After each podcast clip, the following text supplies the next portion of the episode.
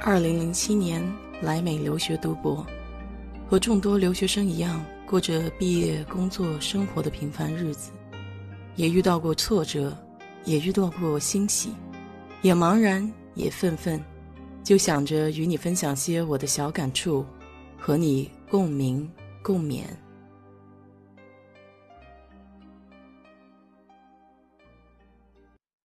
嗨，你好，我是 DJ 水色淡紫。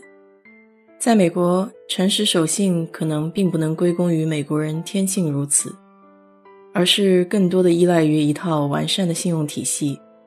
恩威并施，奖罚有道，信用制度已经成为了一双隐形的眼睛，监督着每个人的经济和社会活动。近代的信用体系源自于英国，在第一次产业革命过后。工业迅速发展，生产力得到解放，于是便加快了商业往来和个人消费。英国和美国由于文化和语言上的相同，在18世纪中，北美就成为了英国海外贸易的最主要地区。但是与英国之间的贸易不平等，多数的货币外流，所以市场上的钱流通变得稀少。因此，信用就变成了钱的替代物。在美国个人信用体系中，有一个角色至关重要，它就是个人信用调查公司，又称信用局。其实，十九世纪的时候，美国社会的信用气氛也非常薄弱，欺诈现象普遍。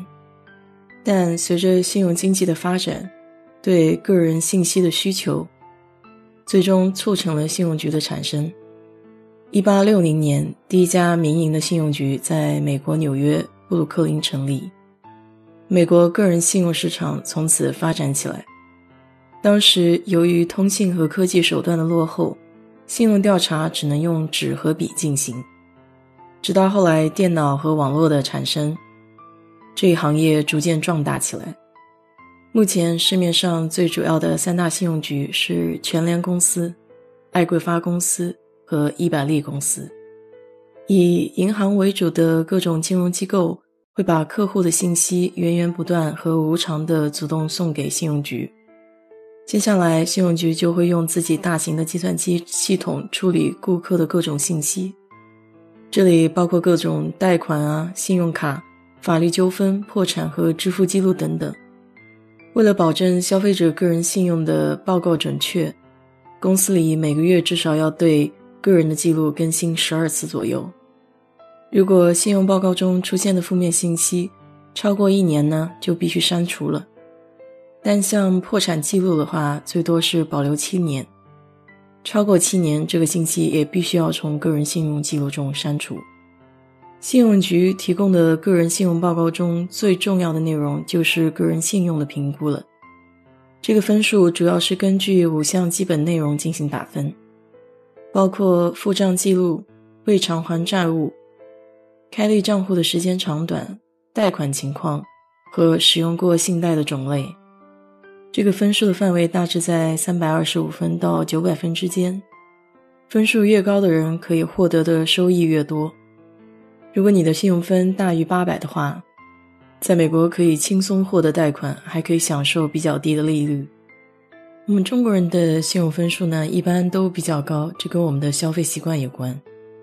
大多数的中国人是不喜欢欠信用卡的账的。像我以前有一个尼泊尔的同学，他会申请很多张无年费的信用卡，然后不断用新信用卡的额度去还以前旧信用卡的欠款，就是不停填窟窿了。申请一次信用卡会有百分之十的信用分数受影响。因为新的信用卡呢会降低平均的信用历史，所以也是不建议在短期内大量的申请信用卡的。美国的这一套信用体系，经过这么多年的发展，也是相对比较完善的，几乎每个人的信用记录都是有据可查，而且它的好处在于奖惩分明。如果一个人信用记录缺乏，或者说信用分数比较低的话，会全面的影响其生活的方方面面，在这样的社会中生存是比较困难的。中国的社会信用体系起步算是比较晚，由于国情、经济系统、都不是太一样，所以也可能不能直接照搬国外的形式。而且，即便是相对完善的美国体系，也并不是没有漏洞的。所以，也期待国家在发展经济的同时，能够加大信用体系的改进。好了，今天就跟你聊这么多吧。如果你对这个话题感兴趣的话，欢迎在我的评论区留言，谢谢。